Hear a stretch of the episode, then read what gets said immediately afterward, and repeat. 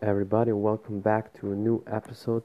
This time with a health related topic. Um, we're talking about knees, knee problem. A lot of people have knee problems in our society, not just in Germany or in other countries in Europe, America. I think in all countries in the world, especially the more the Western culture is uh, present, the more uh, problems people have in general.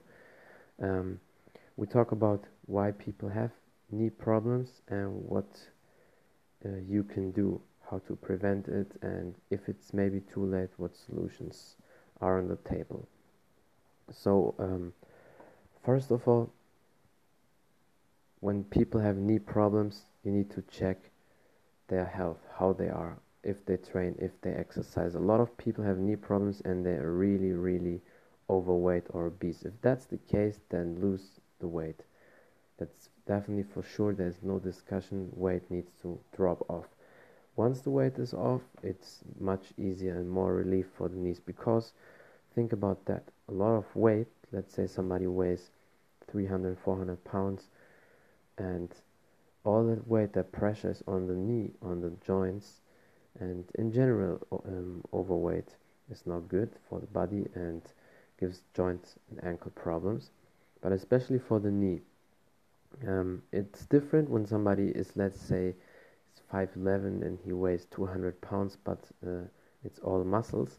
Then that weight is different because the muscles they strengthen your quads, the legs, and uh, they're supporting the, the joints, the knee, and all the ankles around it. So that's one solution I can give you already.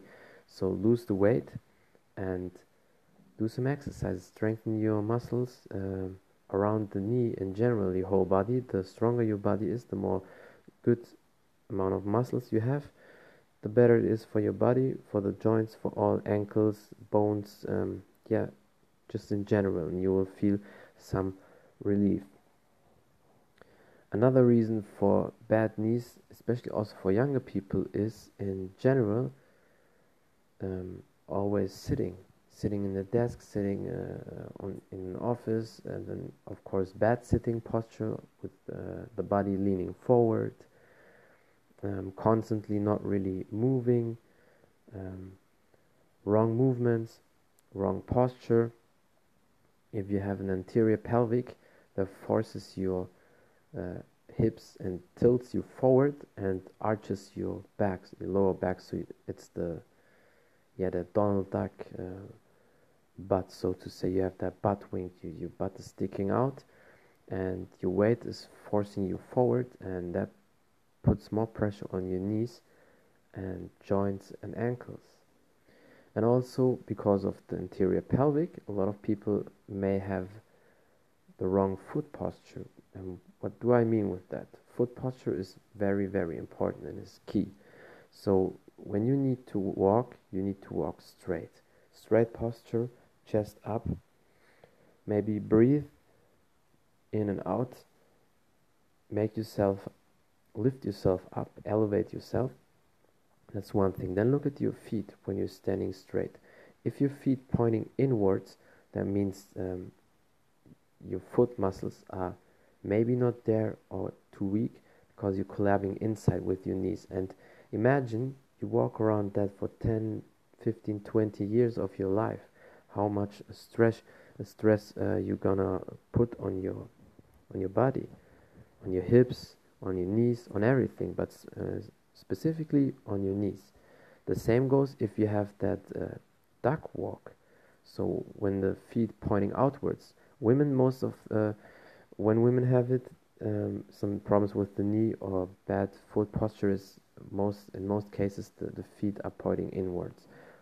For men, it's in most cases out to the outside. They have that, yeah, these duck walk, so, uh, walks to so to say. And but both is not good. You need to fix that. Feet need to be straight.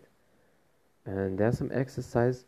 We can talk about it uh, next time, maybe if you want. But I can uh, give you one solution. You need to strengthen your feet. Our whole body is uh, system it's like a chain. Everybody needs to function and you can train and strengthen everything even your eyes.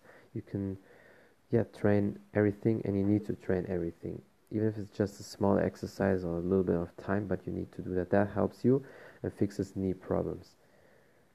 Then also if you have knee problems from other causes let's say an injury that's different. You need to always uh, you need to go to your doctor or physical therapist. But if you have sometimes knee problems or you feel like in the morning oh my knee feels weird that doesn't mean necessarily you have something with your knee. That's just because you're waking up your system needs to to start. You need to start a motor. So to say you need to start a car. So that's different. That takes some time. And maybe if you warm up a little bit if you walk a little bit going a few stairs up and down. That helps or sitting in a squat position.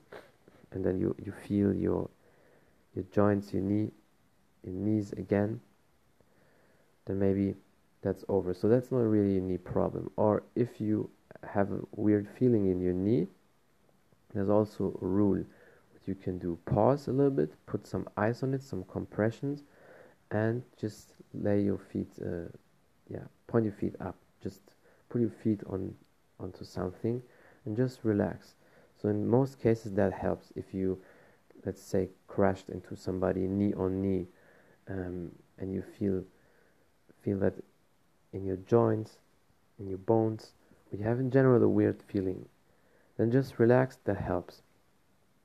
Now I give you some direct solutions for your knees for your joints what you can do. You need to do a lot of stability exercises one leg exercises and in general stability exercises. Um, one exercise is you can just stand on one foot and the other foot is a little bit in the air and just uh, try to stay there find your balance without falling down and just feel your body shift a little bit to the left side to the right side back and forth and then do that of course on your other foot. That's one exercise.